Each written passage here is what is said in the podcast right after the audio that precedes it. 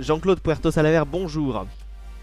Bonjour. Vous êtes le président d'Ucar France, la première compagnie de location de véhicules low cost en France, et vous publiez la semaine dernière Partage ta bagnole aux éditions Exil. Alors vous êtes un homme de voiture, fondateur également de ADA, aujourd'hui donc président fondateur de Ucar, et néanmoins vous exposez dans ce livre un constat, les belles heures de la voiture individuelle sont derrière nous.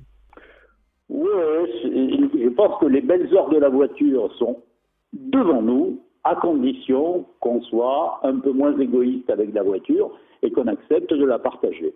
Effectivement.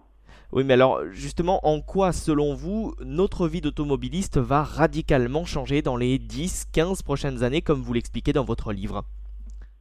Bah, je, crois qu'aujourd'hui, euh, on a une consommation individuelle de la voiture. Même si on ne s'en sert pas beaucoup, et même si on s'en sert de moins en moins, puisqu'on fait 700 milliards de kilomètres en France, avec un nombre de plus, en plus important de voitures qui euh, roulent un pourcentage du temps extrêmement réduit. Donc, on, a une voiture qu'on va sortir euh, euh, en moyenne, un jour dans la semaine, un week-end de temps en temps. Je dis que le temps où cette voiture est disponible, on aurait tout intérêt à en faire profiter les autres et en tirer un revenu. Oui, et l'idée c'est donc que des particuliers ou des entreprises se regroupent pour euh, partager euh, leur voiture, euh, une certaine manière, une communauté de partage qui s'installerait ainsi autour des véhicules, hein, c'est bien cela.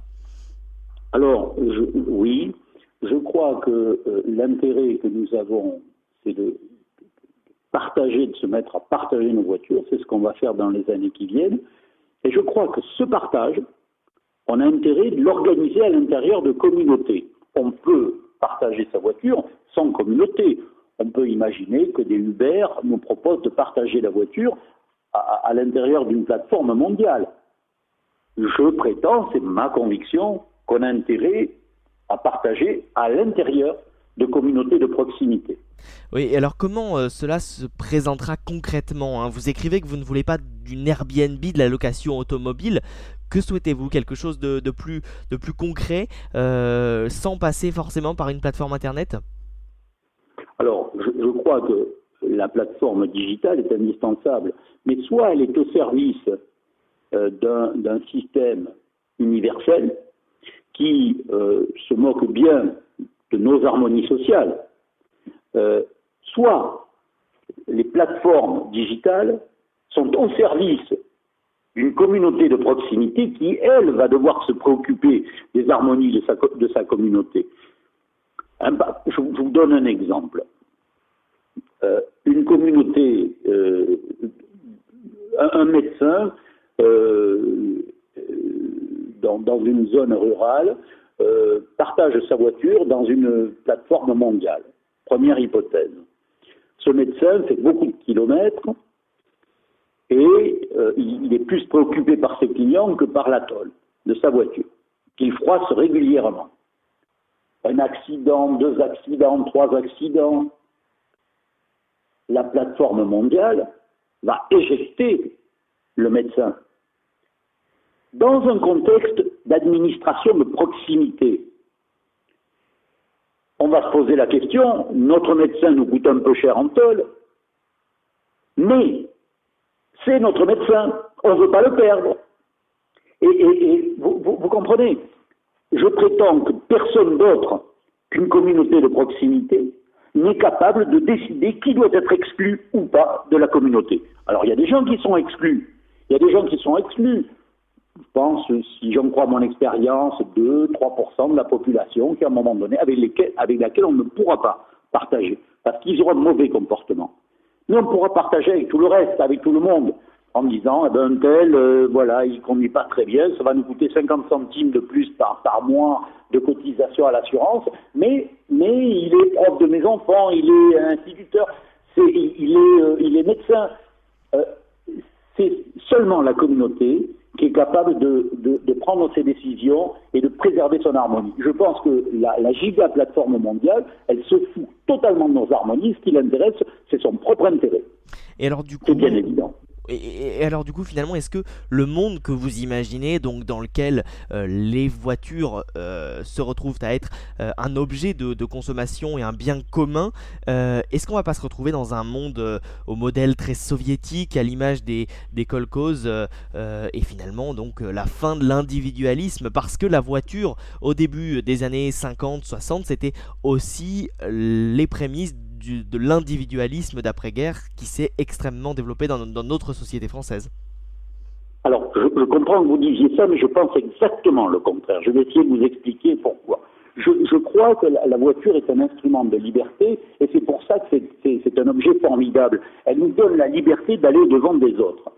Je ne crois pas à une voiture euh, partagée à l'intérieur d'une sorte de, de, de colcose. La voiture restera la propriété d'un individu. Vous, moi, c'est votre voiture, vous l'avez choisie. Vous acceptez juste de la mettre à disposition quand vous le voulez, si vous le voulez, et contre un revenu de quelqu'un qui appartient à votre, à votre communauté. C'est tout. Vous faites ce que vous voulez. Si vous ne voulez pas la partager, vous ne la partagez pas. Je trouve que c'est dommage. Et, j'espère qu'on vous incitera à, le faire. Mais rien ne vous oblige à le faire. Et de toute façon, c'est votre voiture. Vous, décidez le temps que vous voulez la partager ou pas. Quant à la demande, la demande est-elle plutôt en provenance des villes ou, dans le cas contraire, du, monde rural?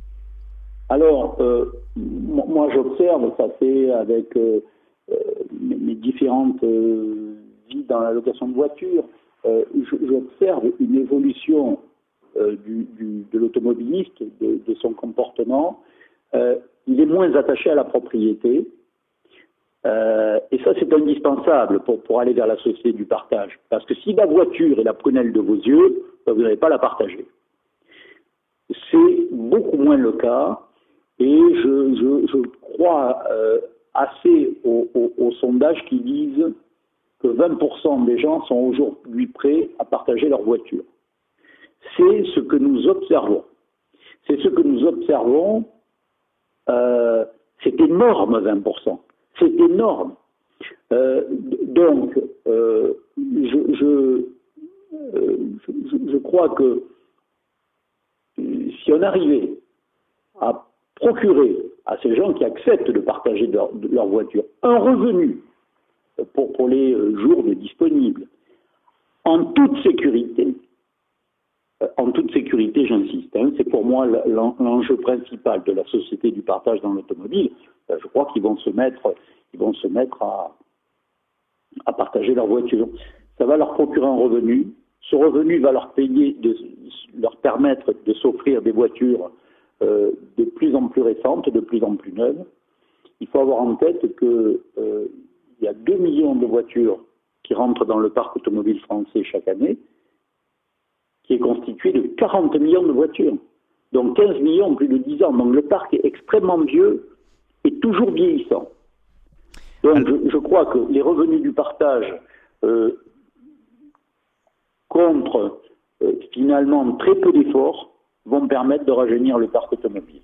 Oui, et en 2006 d'ailleurs, hein, vous aviez publié un livre vantant la location de voitures sous le titre Pour le prix de ce livre, vous pourriez avoir une voiture.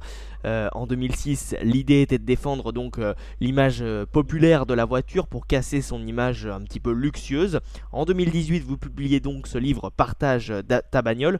Dans 10 ans, où serez-vous? Où en serons-nous? Oh, c'est comme ça que démarre mon hashtag Partage ta bagnole. Et on est dans 10 ans, on est place de la Concorde et on fête la disparition de la dernière vieille bagnole c'est une voiture qui, sort des chaînes aujourd'hui. Hein ça, veut dire qu'à ce moment-là, on se sera débarrassé de toutes les vieilles bagnoles grâce au partage. Et alors justement, la société de location UCAR que vous avez fondée et que vous dirigez, aura-t-elle une place dans ce schéma? Oui, elle est au service de ce projet. Euh, et, le réseau UCAR, c'est un réseau qui va euh, s'impliquer euh, dans les prochaines semaines, les prochains mois, dans le partage. Il va non seulement continuer à partager ses propres voitures, mais il va favoriser le partage des particuliers, de ses clients en général. Merci beaucoup Jean-Claude Puerto Salaver d'avoir répondu à nos questions et je vous conseille donc votre livre, ce livre, hein, Partage ta bagnole, hashtag Partage ta bagnole, publié en début de mois aux éditions Exil. Merci beaucoup.